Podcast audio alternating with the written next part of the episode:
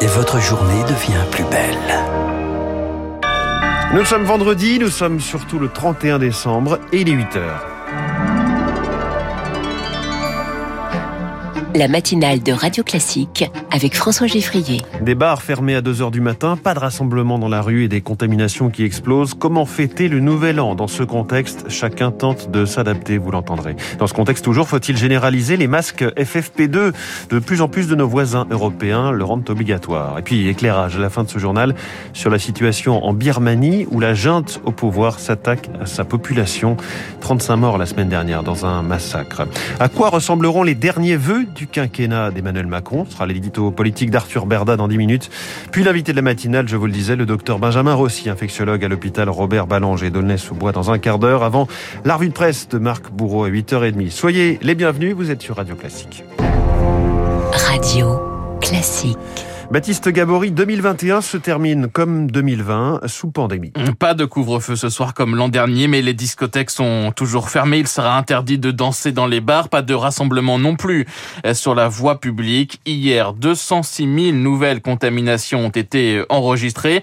Comment donc fêter la nouvelle année? Faut-il tout annuler ou revoir ses plans? Chacun en tout cas tente de s'organiser. Reportage signé Elodie Wilfried.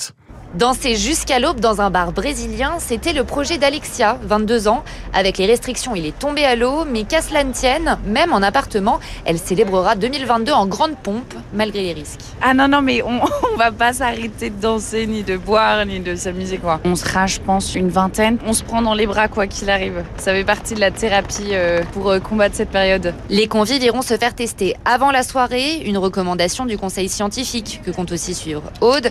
Mais pour elle, tout est en encore très incertain. Le rythme des contaminations rend l'organisation bancale.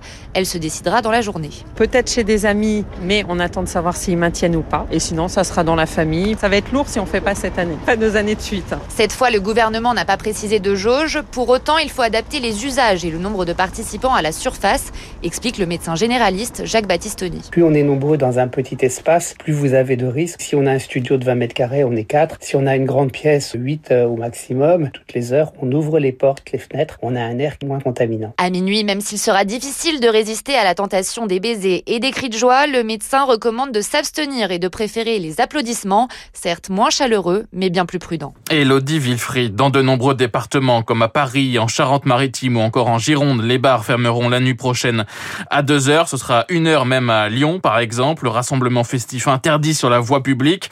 Dans l'agglomération parisienne, 9000 policiers et gendarmes seront mobilisés la nuit prochaine pour faire respecter ces mesures et ils s'attendent à une nuit chargée. Jérôme Moisan, secrétaire général adjoint du syndicat Unité SGP Police. C'est euh, forcément une soirée particulière euh, pour les policiers, euh, beaucoup de missions d'ordre public et viennent s'ajouter à des missions liées à la crise sanitaire. Les contrôles des bars à l'occasion de la Saint-Sylvestre, c'est quelque chose qui est plutôt neuf. Il peut peut-être y avoir un rejet tout particulier de la population. Ça, en fait, on va le découvrir. C'est des phénomènes qui sont plutôt nouveaux. Il y a des inquiétudes dans la mesure où on est face à des situations nouvelles. Et puis ensuite, eh ben, comme toujours, il faut traiter la situation, le cas de ceux qui sont pas forcément venus faire la fête. Des policiers qui vont devoir contrôler également le respect du port du masque en extérieur, obligatoire dès ce matin à Paris, mais aussi à Lyon, à Marseille, à Nantes ou encore à La Rochelle. Le masque fait son retour au total dans de très nombreuses zones de 49 départements métropolitains.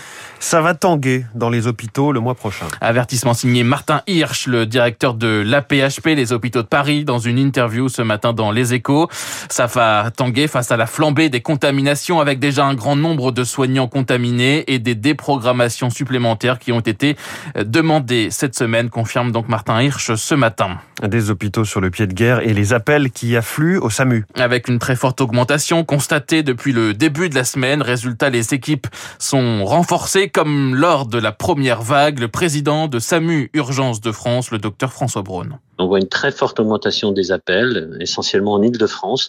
Ça va presque jusqu'à doubler par rapport au nombre d'appels de l'année dernière à la même époque. Et globalement, on est sur une augmentation de 20-25% C'est-à-dire qu'on retrouve l'augmentation qu'on a connue à l'aube de la première vague. Nous sommes en ordre de marche, les équipes vont être renforcées partout, et avec euh, les étudiants des métiers de santé, avec euh, nos collègues généralistes, avec les médecins jeunes retraités, comme nous l'avons fait à la première vague. Je crois que dans les jours qui viennent, s'il y a vraiment un message à retenir, c'est celui-là. Bien sûr, il va y avoir beaucoup de malades, mais tous les malades ne justifient pas d'aller à l'hôpital. Donc, appelez d'abord votre médecin traitant. S'il n'est pas joignable, appelez le SAMU, appelez le 15 et on vous donnera la marche à suivre. François Braun, l'explosion des cas touche aussi le sport. 19 joueurs du club de football du SCO d'Angers testés positifs. Le club demande le report de son match face à Saint-Etienne prévu le 9 janvier prochain. À Bordeaux, 21 joueurs sont indisponibles en vue du 16e de finale de Coupe de France prévu ce dimanche à Brest. Et une question ce matin. Faut-il généraliser l'usage des masques FFP2 Vous savez, ce sont ces masques en forme de bec de canard, plus filtrants, ils sont plus protecteurs. En Italie, ils sont obligatoires désormais dans tous les transports publics, dans les cinémas, dans les stades. Ce sera le cas euh, en Grèce début janvier, également dans certaines régions en Allemagne comme en Bavière, mais pas en France donc. Même si, même si ils sont de plus en plus nombreux dans les rues ou dans les transports, Lauriane tout le monde.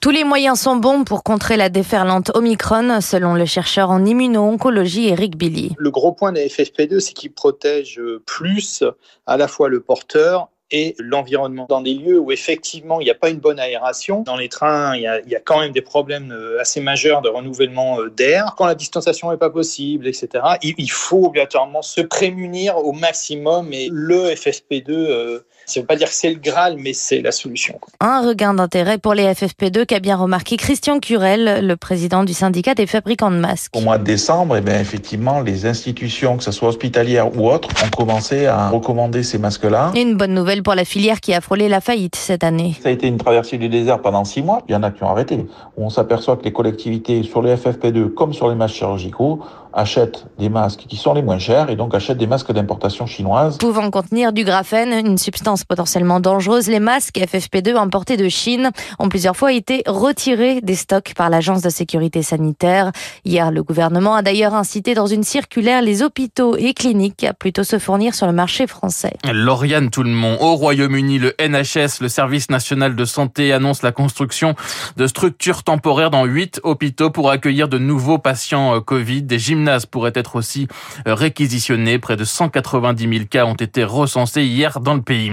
Et puis l'Afrique du Sud, où a été identifié pour la première fois le variant Omicron, annonce avoir passé le pic de cette vague, moins 30% de contamination la semaine dernière, avec des taux d'hospitalisation plus faibles que lors des précédentes vagues. Il est 8h07. La France prend pour six mois la présidence tournante de l'Union européenne. Ce sera dès demain, 1er janvier 2022. 13 ans que cela n'était pas arrivé. À trois mois de l'élection présidentielle, l'opposition accuse Emmanuel Macron de faire de cette présidence européenne un thème de campagne. Il faut dire qu'Emmanuel Macron, l'europhile, joue gros, Victoire Fort. Le mot-clé de cette présidence qu'Emmanuel Macron répète tel un mantra, c'est souveraineté. Souveraineté en matière de sécurité, il plaide pour une réforme de l'espace Schengen, d'industrie, d'énergie et de numérique. Pendant six mois, le président veut ainsi se présenter comme le porte-parole de l'Europe dans le monde, souffle un de ses proches. Et tant pis si l'opposition de droite surtout s'agace du mélange des genres en pleine campagne électorale, Emmanuel Macron veut multiplier les événements estampillés UE. Dès le 19 janvier, il se prêtera à une sorte de grand oral face aux députés de Strasbourg, l'occasion de soigner ses réseaux européens. Mais le revers de la médaille, c'est qu'à quatre petits mois de l'élection présidentielle, Emmanuel Macron est quasi obligé d'obtenir des résultats, et très vite. Il espère donc capitaliser sur des réformes qui sont en réalité déjà dans les cartons. Voilà le pari européen d'Emmanuel Macron avec une nouvelle contrainte, la vague Omicron, qui peut bousculer son agenda. Victoire fort. Un 1er janvier synonyme comme chaque année de changement, la contraception, pilule, stérilet ou encore implant devient gratuite pour les femmes de moins de 25 ans. 3 millions d'entre elles sont concernées. Autre changement pour les particuliers qui emploient des personnes à domicile, le crédit d'impôt sera désormais versé en temps réel. Ils ne paieront à la fin du mois que le reste à charge. Washington répondra de façon résolue à toute invasion russe en Ukraine. Voilà ce qu'a dit hier soir Joe Biden lors d'un entretien téléphonique avec Vladimir Poutine. Le président président américain appelle à la désescalade à la frontière ukrainienne. Son homologue russe s'est dit satisfait de l'échange, euh, tout en précisant que de nouvelles sanctions contre Moscou seraient, je cite, une erreur colossale. La communauté internationale hausse le ton face à la Birmanie. L'Union européenne s'est dit prête hier à soutenir l'imposition d'un embargo sur les armes à destination de la Birmanie, embargo voulu également par les États-Unis, en cause un massacre imputé à l'armée birmane commis le 24 décembre dernier dans un village dans l'est du pays. Parmi les victimes, des femmes, des enfants, mais aussi deux membres d'une ONG. Face aux rebelles, la junte birmane, au pouvoir depuis dix mois maintenant, n'hésite plus à s'en prendre à sa propre population. Eric. Après avoir réprimé dans le sang les oppositions dans les villes, la junte cible désormais les campagnes et les jungles. C'est là où se sont réfugiés les anti-putsch aidés par les guérillas ethniques. Pour les déloger, une solution pour les militaires au pouvoir, la stratégie de la terreur. Francis Valtari de l'ONG Village Kareni intervient en Birmanie depuis dix ans. Femmes, enfants, personnes âgées, il n'y a pas de détail qui est fait.